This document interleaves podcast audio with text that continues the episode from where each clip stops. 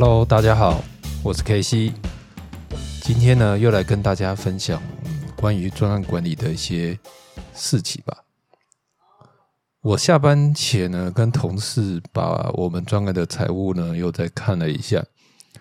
我深深的感受到，财务这一块真的是对专案管理是很重要的课题哦。我自己认为，专案里的事情，大部分基本上了，大部分都可以委托给别人做。比如说，嗯，请资深的同事代表你去参加一些会议哦，或者是请技术专长的架构师或技术人员帮你评估一些技术问题。甚至有时候你要被挨骂的时候呢，你可以请老板陪着你。但是，我觉得财务这一块呢，嗯，如果你没有自己好好的掌握在手里，是很容易迷失方向的。什么叫做迷失方向呢？就像我们今天这个我遇到的例子好了，这是一个上亿规模的专案哦，我们已经执行了好几年。那每个公司的特这种规规矩不太一样。那我们规矩在执我们公司的规矩是在执行专案的时候呢，他会先把成本都转成不同角色的时数，比如说专案经理几个小时。哦，这个工程师几个人，A、B、C、D、E，每个人各多少小时？架构师各多少小时？然后他也会帮你安排好是哪些任务、哪些子专案，然后什么时候要完成。这看起来是非常的呃理想，因为你如果专门专案的规模不大，人员也很少移动，一个三个月、六个月的专专案哦，其实这这会帮你省掉很多。这个呃时间，因为你只要去把人力算好就可以了。它简化了这个专案经理去管理财务的困难度。可是，当你的专案变得很长的时候，这就是一种噩梦。因为一旦你的人力要异动，不管比如说你要换人，或者是时数要变更，甚至你工作的顺序要改变，那。这些不同的任务，它可能时数不同，价格不同。你只要转个几次呢，其实你就会失去原来的这个财务的面貌。那因为我自己已经慢慢就是淡出了这个专案哦，有半年没有去看这个财务，所以当他这个这 Excel 到到我手里的时候，我我真的不知道发生了什么事情，因为我不是很清楚这半年之间。到底这个异动的脉络是什么？所以到底那钱被谁花掉了，或者是呃这个哪边崩奥了？那你想在这种状况之下，就算是找老板来也不会有帮助啊，因为不同的人用钱的思维其实是不同的哦。我我举例来说，呃，你有的有的专案呢，你是全部用正职，或者是你的专案呢，就是偏好。外包给外包厂商哈，甚至用人力派遣商，你的财务表上你的这个成本的结构是不同的。比如说你用正职，你可能对每个小时你会算到小时斤斤计较。可是你一旦是外包，你是一个 fixed fee，你其实就是确认他有没有做完。可是如果你是用人力派遣，你可能是以月为单位，所以你要算工时。那这反映在你的财务的上面呢，其实是完全不同的。你对这个人力呢，它到底是便宜是贵，用的有没有效率，是完全不一样的 baseline。好，那 这只是今天有一个呃小小的事情，结果有感而发。我今天想要分享的主题是这个专案的生命周期哦，嗯。我记得我有一个同事，嗯，就是我刚进这公司的时候，那时候我刚接这个专案，然后其实前面已经有一任专案经理的，所以整个账务都已经有一些眉目了。他就三不五时跟我说：“哦，你要利用夜深人静的时候，好好好把账算一下。”他就是反反复复强调夜深人静哦，我觉得很困扰，这到底是什么意思？后来我大概知道了，是因为。你在做专案的时候，其实你在上班时间是很难抽出一些完整的时间来好好盘点你自己的财务哈，因为做这些专案的财务是非常需要专注跟一段呃比较长的时间来做的。所以，比如说你有时候会用算数字，或者是厘清这些钱怎么花，要好好的梳理，这些是需要时间长时间去做一件做这件事，而且不是十几二十分钟就可以做完的。但是呢？专案经理其实非常的忙碌，手边有非常多的琐事。为什么强调是琐事呢？因为他可能不像是工程师写程式啊，或者是装机器这样子，它是一个呃一段时间会有具体的产出。它可能是非常非常多的杂物。好，那在这种状况之下，你其实时间会被整个碎片化。那我在想，很多时候，呃。你虽然你觉得很忙，但是只要是案子出事情了，那个老板啊，或者是有的甚至有的 member 就会来问说：“那专案经理在做什么？PM 在做什么？”那我想我做这个 podcast 的缘由之一，就是想要让更多人知道专案经理在做什么。因为我觉得专案经理其实是一个到处在地上捡东西的人，这个就像老马子一样。好的，我我们要再回到主题哦。呃，这个专案的开专案的生命周期是什么呢？上一次我其实很快的把专案管理，就是专案那个 PMP 定义的这个几个领域都大概梳理了一下。那我们这次看的角度呢是纵向的哈，就是专案的生与专案的死哈。那专案经理在这里头做了哪些角色，干了哪些活？那其实我会把整个专案的这个起始阶段呢，就是定义的在参加这个 engagement，有人叫 pre-sale，那我们这种黑话呢叫做打案子哦。在打案子的过程中哦，主要的工作是提供解决方案和报价，报价反映的成本和风险。那专案经理基本上是依据相关人员，可能是架构师或 Pre-sale 抓出的需求，评估需要的各类成本。这会需要跟业务一同合作，去理清楚一个有竞争力的 proposal 跟价格。再来是合约的部分，合约也是专案很重要的一环哦。有时候合约没有签好，可能会有万劫不复哦。专案本身的技术议题跟工作方法呢，在合约之前大部分都已经确定了，所以专案经理在 review 的时候呢，其实更重要是财务跟风险的角度。那我我我这这样讲好像也不过分了，其实合约中也有蛮多小小心思的。我这边有几个经验，有几个经验谈哦，大家可以多注意哦。第一个，合约里任何的权利义务呢，都需要有边界。这个边界呢，可能是时间的边界或数量的边界。哈，这是现在大家听起来可能觉得这很 common sense 很普通，可是非常多人忽略这个细节哦。有的人是非常有自信哦。我我举个例子来讲，我们曾经有遇过一个合约哈，就是写合约的人呢，一个技术人员呢，他提出了一个报表解决方案哦。他说他用这个报表解决方案后，可以帮客户做完所有的报表，所以在合约里头就没有报表数量的限制哦。最后客户呢翻出了三千张报表要我们写哦，你觉得这是不是一件很恐怖的事情呢？所以不管如何，就算你的工具再完美哦，你都应该要放一个限制在里头，或者是呢，客户你交付了一样东西，客户能够 review 多久？review review review 几次哦，这也非常重要哈。有时候客户会说改来改去，永远都不会有停止，那这永远都专案都不可能结束哈。这也是一个极高的风险。第二个呢是合约中仍然会有一些法律的术语哈，这个如果不懂呢，一定要给法务看过。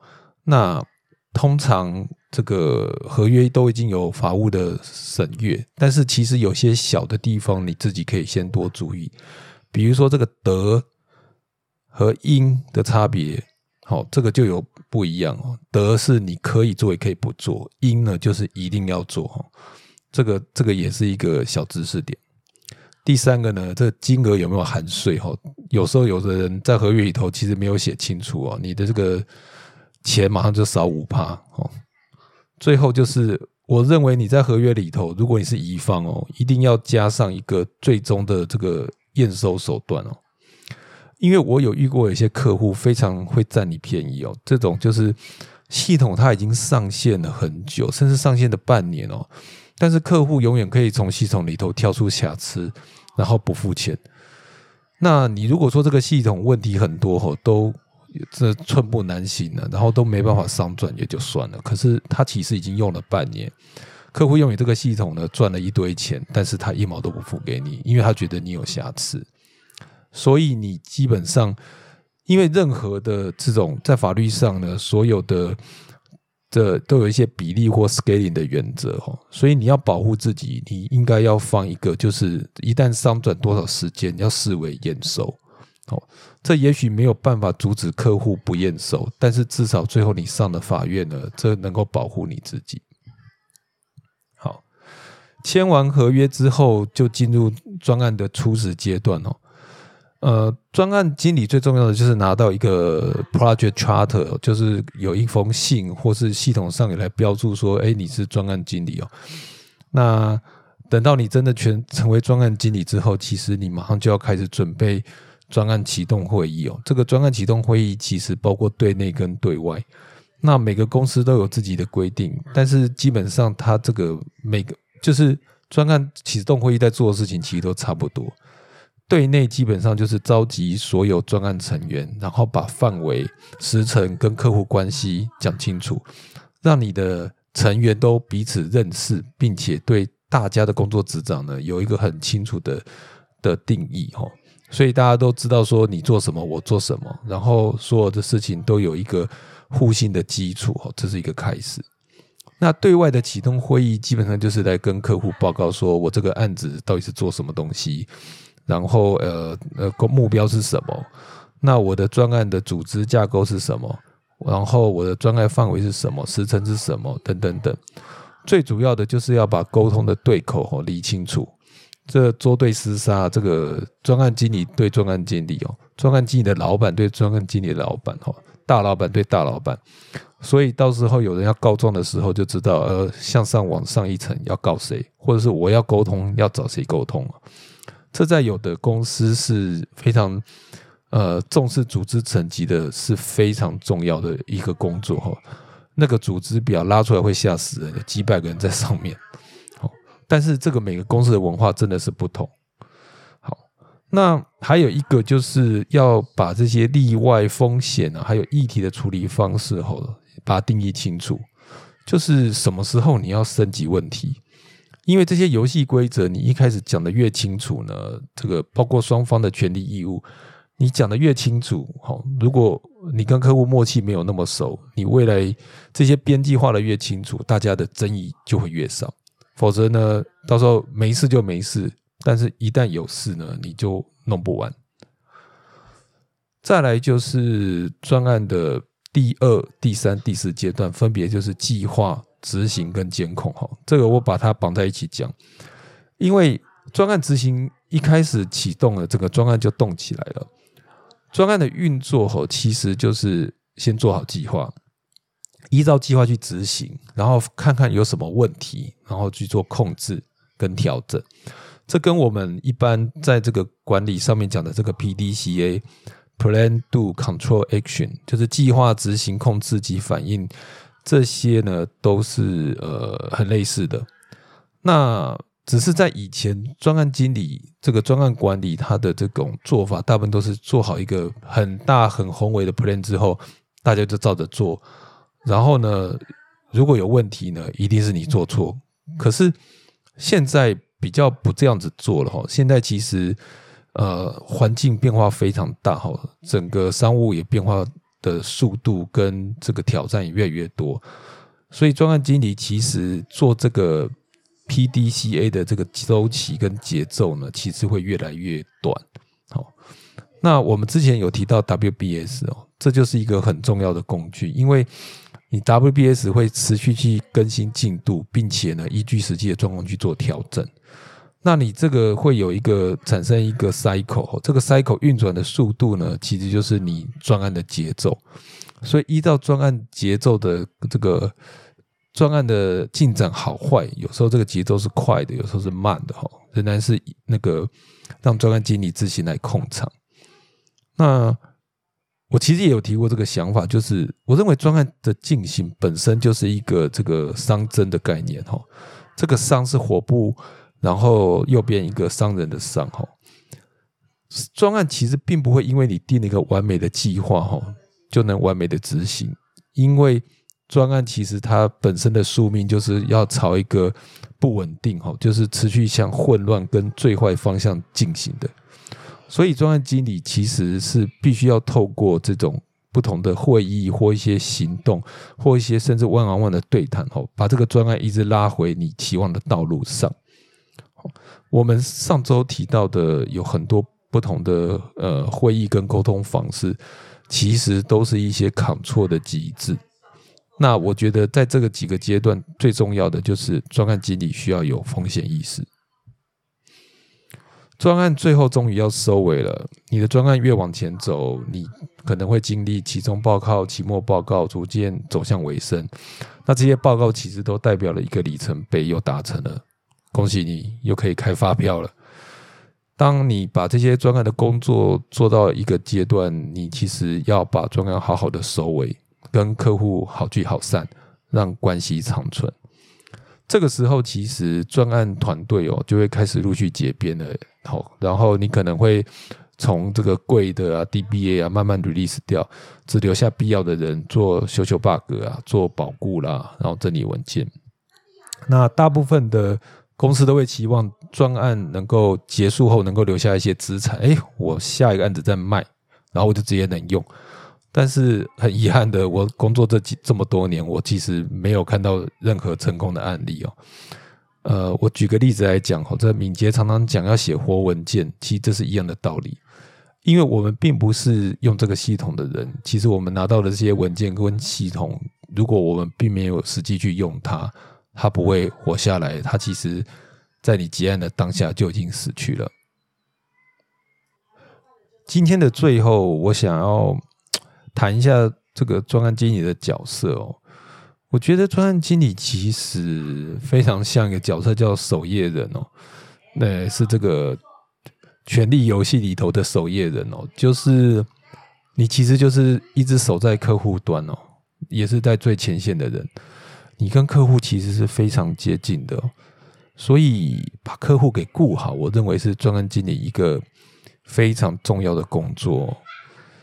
这个工作会跟业务其实是有一些 overlap 的，但是还是有点本质上的不同。业务他看着客户，就是希望有下一单哦，然后可以卖新的产品跟案子。那专案经理虽然你呃也是有同样的期望，但是我觉得专案经理需要跟客户培养的是一种革命情感，因为你其实一起做一件事，一起去解决一个困难。你会处理一起处理一些很很琐碎的事，一些 supply 啊，一些系统 crash 啦等等，这这业务来去一阵风，可是呃，你基本上是不会动的哈，你会守在这里。所以，当你跟客户一直站在同一边，你对客户其实会更有同理心。很多时候，你看事情的方向呢，就会跟你们公司那些坐在办公室的人是不同的。如果你期望自己未来的专案能够越做越大、越做越广、越深呢？你一定要有经营客户的能力哦。这个经营客户的能能力，我自己就会解释成，就是你要能够建立起自己的 site，把自己的团队能做大，形成一个据点。嗯，比如说你在一个客户那边做一个案子，你可能原来只有五个人，但是你可能慢慢。后来能找到五十个人、一百个人等等，在客户端守了十年就绝不撤退。这个案子开了又结，结了又开。如果能做到这样子，我觉得这是一个非常成功的专案经理。因为他不只单纯在做专案哦，他其实是在呃做一个非常呃长期的客户的维运。好的，这就是我今天的分享，不知道是不是有点离经叛道？那我认为专案管理的世界很难有一个完美的标准哦，不同的 PM 其实都有不同的做法，甚至很多时候是走在黑白交界之处。那任何有任何想法，也欢迎留言给我。谢谢大家，我们下次见喽。